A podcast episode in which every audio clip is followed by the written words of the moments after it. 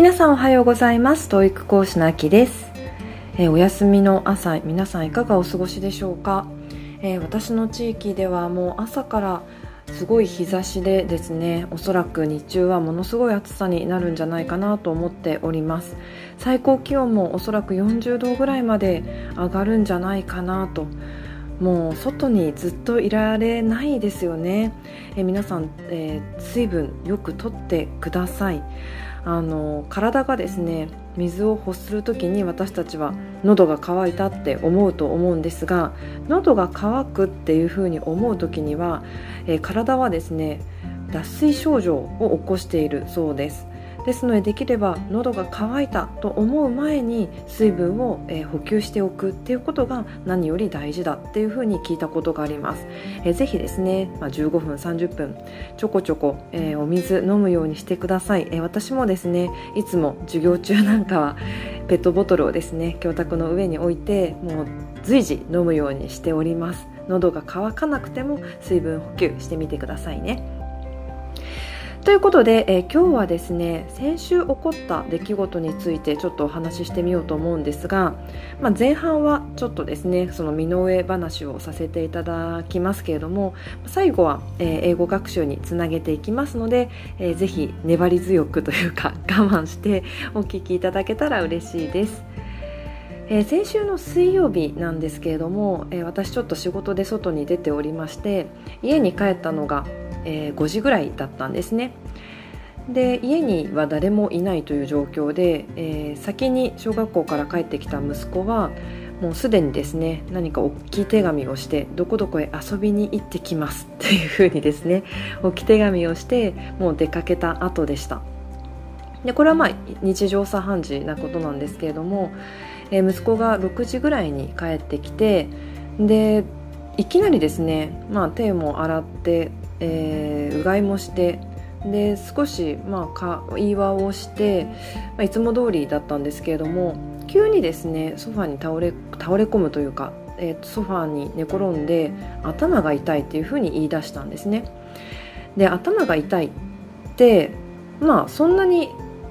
珍しいことでもなくって、えー、友達のお家でですねゲームしたりとかテレビ見たりとかするとたまにちょっと目を使いすぎてしまって頭が痛いっていうことはあったりするんですよ、まあ、それは、えー、友達と遊んでる時もそうですし家で、えー、テレビ見たりゲームしたりとかってする時もあ頭が痛くなってきたみたいなことを言うのでそんなに珍しいことではなかったんですね。ですのでまあ15分30分すれば良くなるだろうというふうに、まあ、様子を見ながらですね、えー、ソファーの上で寝かせておりました。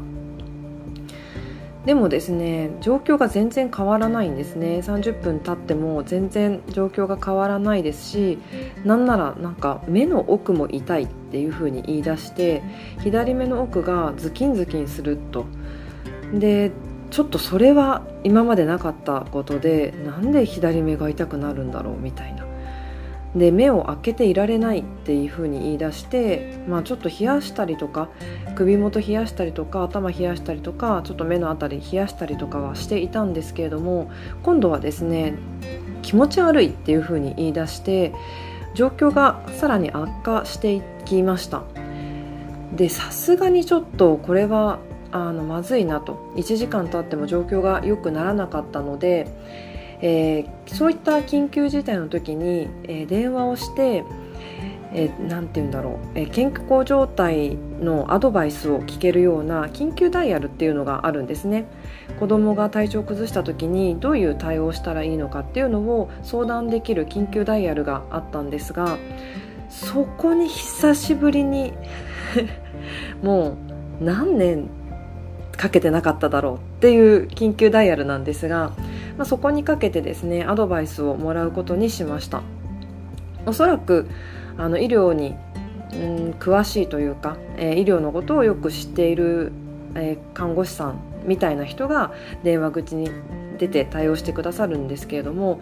えー、その時にもですねいろいろ息子の状況を説明したらえー、これこれこうですああですっていうふうにアドバイスをもらったんですけれどもやっぱりですね結局あの病院を受診した方がいいっていうふうにアドバイスいただいたんですね。ですごくあのありがたいのが近隣の、えー、夜空いている病院とかを紹介してくれるんですよ。もうそれすごいありがたいですよね。自分で調べるよりもはるかに楽ですしね。そしてまあその時にはもう7時とか7時半とかだったんですけれども、えー、今から対応できそうな病院、まあ、それはもちろんそのホームページとか見れば分かることなんですけれども、え、そちらでもですね23件、えー、紹介してくださいました。で早速ですね電話をまずかけて、えー、受診しようっていうふうになったんですけれども電話をかけるとですね全部断られちゃったんですよ。例えばあの子供を見れるお医者さんがいませんとか例えば頭が痛いって言われても例えば何かこうちょっと検査するにしてもその検査機器がありませんうちにはとか何かしらの理由で受け入れられませんっていうふうに断られちゃったんですね。でどうしたらいいのかなと。で子供はまああの頭が痛い目が痛い気持ち悪いって言ってはいるけれどもまあ大丈夫なんじゃないかなって思い始めちゃったんですね。でこの時の心境なんですけれども一旦自分がやれやるべきことをやって、まあ、結果的に受診はできないとなったけれども自分はやるべきことをやったっていうところからなんかちょっと安心しちゃったんですよね。おそらく大丈夫なんじゃないかなと。きっとまあちょっといつも頭が痛いって言うけれども今日は若干それが長引いているだけだみたいな。でこの心理状態って実はあの誰しもが持っている心理機能なんですね。どんな心理機能かっていうとこれは、えー、正常性バイアスといって、えー、人がですね、えー、困難な時とか、まあ、異常事態が起こった時、まあ、それを大したことじゃないんだっていうふうに思い込ませて自分自身を落ち着かせようとする、まあ、心の安定機能なんですね。でこれをですねなんか私は 後から思うと正常性バイアスが効いていたんだろうなと思うんですがなんか自分がですねやるべきことをやったらなんかひとまず安心しちゃったんですよ、まあ、きっと大丈夫かなと。様子を見てみようみたいな。状況は悪化しているにもかかわらず顔もですね青くなってきていましたし、まあ、それでも大丈夫かなと。あの受け入れてくれる、ね、あの病院もないんだったらできることもここまでだみたいな感じでこのきっとですね正常性バイアスが働いたんでしょうね。でただですねその後あのまあどこか受診するつもりでいたのでうちの両親にあの隣の市に住んでいるうちの両親にですね、まあ、娘が私はいるので娘を見てもらうつもりであの逐一連絡はしていたんですよ。これこれこういう状況だって。でもしですねどこかの病院に私が息子を連れていくってなった場合には娘を見てもらうためにえ来てもらおうっていう風な段取りを組んでいたので逐一ですね状況を説明していました。でまあ全部のその紹介された病院がですね受け入れができないっていうことを両親に伝えたんですけれどもその時にじゃあ救急車を呼びなさいっていうふうに言われたんですよ。でああそうか救急車かっていう。そこでですねこう何て言うんだろう正常性バイアスが解けたというか。先ほどまではまあ大丈夫なんじゃないかなとかきっと良くなるだろう。これもいつものことなんじゃないか。いつものことじゃないか。いつも頭痛いって言ってるけれどもあの今日も同じことなんじゃないかって思っていたんですけれどもはっと気がついて、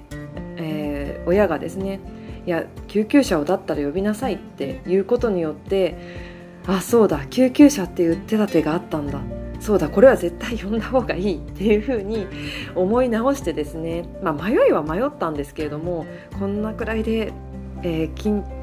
緊急事態って言えるほどでもないかもしれないのに救急車呼んでいいのだろうかとか、まあ、ただ、あのー、何かあっては遅いのでこういう時にきっと救急車は使うんだろうと思ってですね思い切って初めて救急車電話しました。えー、そしたらですねもうすぐ来てくれましたね。近くのところから78分。で私の家ちょっと分かりづらいところにあるんじゃないかなと思って外に出てですね救急車待ってたんですけれどもあのサイレンを 鳴らしながら遠くから来てくれる救急車を見ているとですねなんともなんかこう頼もしいなっていう気がしました。もうなんて頼もしいんだろうと。で近くのところに、えー、止めてですねパーッとうちの家に駆け入ってきてくれてもうすぐにですね息子の状態を見てくださってで、えー、受診する病院もすぐに確保してすぐにそこにたどり着くことができました。やっぱこういう時に救急車呼ぶんだなと本当にあのありがたかったですね。で、まあ、ずっと息子は気持ち悪いって言ってあの救急車内はずっと寝ていたんですけれども 私は若干ですね、まあ、付き添っていたんですね。救急車に乗って私も付き添ったんですけれども若干ですね興奮気味ですよね私は。あなんか初めて救急車乗ったのでいろんな器具があるんだなとか 息子がぐったりしていながらもなんか初めての経験にちょっと若干心が躍ってしまうというかですね、まあ、息子もそこまであの重症ではなかったからそういうあののんきなこと言ってられたんじゃないかなと思うんですけれども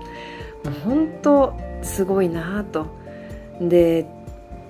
やっぱりですねあの救急車の隊員の方は息子にいろいろ聞くんですよねあれ私に聞くんじゃなくて息子に聞くっていうのはおそらく意識の状態とかを確認されてるんじゃないかなと思うんですが、えー、後になってですね息子に聞くといやあの時本当救急車って結構揺れるんですよね。あの結構なスピードで走っていると思うんですよ。当然あの赤信号とか。関係なく突っ走っている状態なので結構揺れるんですね。でその揺れがですねすごい心地よくてものすごく眠かったのに隊員さんが話しかけてくれてなんかもう起きたらいいのか寝てていいのか分かんなかった逐一質問されるのが本当に面倒くさかったんだよみたいな話してましたけれどもいやいや意識レベルをですね多分確かめるために、ね、あのそうやって話しかけてくれてたんじゃないかなって思います。で結局のところあのお医者さんに見てもらうとそんなに緊急性はないということで、まあ、一旦返されてですね様子を見ることになってえそれでもですね熱は結構続いたんですよ、えその日と翌日も下がらなかったりとかしたので結構心配であのちゃんとですねあの頭の MRI ですね。あの検査してもらえるところに改めて他のところに受診したんですけれども、まあ、結局何事もなくあのおそらく熱中症じゃないかっていう話でした。本当に安心しました。でちょっと話戻りますけれども正常性バイアスまあ、先ほど私がですね全部何かやり終えた後になんか大丈夫じゃないかっていうふうに思ってしまう心の安定機能なんですけれどもこれは誰しもが起こることなんですね。例えばあのよくね洪水とか地震とか起こった際にあの避難しない人っていますよね。避難していない人。でああいう方たちっていうのはおそらく正常性バイアスが、えー、働いている人たちなんですよ。このくらいの、えー、洪水だったらきっと大丈夫だろうとか流されるわけないないじゃないかとかそういったあの異常事態が起こった時に自分は大丈夫だっていうあのストレスを軽減させるための心の機能がおそらく働いているっていうことなんですね。でこれをですね、まあ、英語学習にどうつなげたいかっていうとあの自分の考え方とかで当然感情っていう部分では場合によっては簡単に変わってしまうっていうことなんですよね。例えば私の場合息子の、まあ、子供の健康状態が悪いんであれば絶対病院に連れて行こうとか子供の健康が第一優先っていつも考えているにもかかわらずまあ大丈夫なんじゃないかなって思ってしまうっていうことです。簡単に人の考え方とか、まあ、もしかしたら信念って思っている部分も場面状況が変わると揺らいでしまうっていうことなんですよね。それをまずは知っておくべきかなって思います自分の考え方っていうのは変わってしまう時があるっていうことでまあこのえー、ラジオの放送で何回も言ってますけれどもそういうことが起きないために自分の中でルールを決めておくっていうのがやっぱり大事かなって思うんですよね。例えば英語学習であれば毎日、えー、30分は英語を絶対に聞くんだとか今日のその日の体調とか気分に、えー、任せずに絶対何があっても30分私は聞きますみたいなそういった決め事を作っておくことによって自分のその感情とかその時の考え方に揺らぐことなく、えー、タスクを達成することができるんですよね。あの実はですねそのえー、息子の、えー、緊急事態っていうんですかねその頭が痛くって救急車で運ばれたっていう翌週、えー、また実は頭が痛くなって学校を休んだんですね。で、まあ、9度近くまた熱が上がったのでちょっとそれが心配でですね本当に申し訳ないことにお仕事をお休みしたんですよ。でもっと詳しく言うと、まあ、仕事を休んだんではなくて家からの、えー、オンライン授業に切り替えたんですね、えー、息子が熱で寝込んでいるので私も家にいた方がいいということで、えー、オンライン授業に切り替えさせていただきました。でその時にですね普段出ている普段出席している学生が休んだりするんですよ。いつも日頃真面目に授業を受けている子がそうやって状況が変わったりとかすると休んだりするんですね。でなんでかっていうとそういった例外に弱いってことです。いつもは対面授業で授業している。そういう時にはしっかり出るっていうのが当たり前になってるけれどもなんだ今日は Zoom でオンライン授業かってなったらいつもとパターンが崩れるんですよね。例外になりますよね。だから今日は別にいいやっていう風になっちゃったりするわけなんですよ。でこれもやっぱりですねいつも自分のポリシーと違って自分のその時の感情とかによって行動を変えちゃってるわけですよね。そうするとやっぱり習慣っていうものが蓄積されていかないですし今まで培ってきた英語力っていうのも蓄積できなくなっちゃうのでそういったなんかこう日常と違うことが起こってもそれでもタスクをしっかりやるっていうことをどこかで意識して決めておかないと、え、それって簡単に崩れてしまうっていうことなんですよね。まあ、正常性バイアスっていうところとはちょっと違う話ではありますけれどもただ自分がいつも信念として持っている考え方っていうのは意外と簡単に揺らぐっていうことです。そこら辺をちょっとですね是非もう一度考え直してみて例えば英語学習であればどういった部分を決め事にしておくのかっていうのを日頃決めておいてみてください。はいということで今日もだいぶ喋ってしまいましたけれども最後までお聴きいただき本当にありがとうございました。皆さんの英語学習が楽しいものでありそして、えー、効果的な結果が出るよういつも応援しております。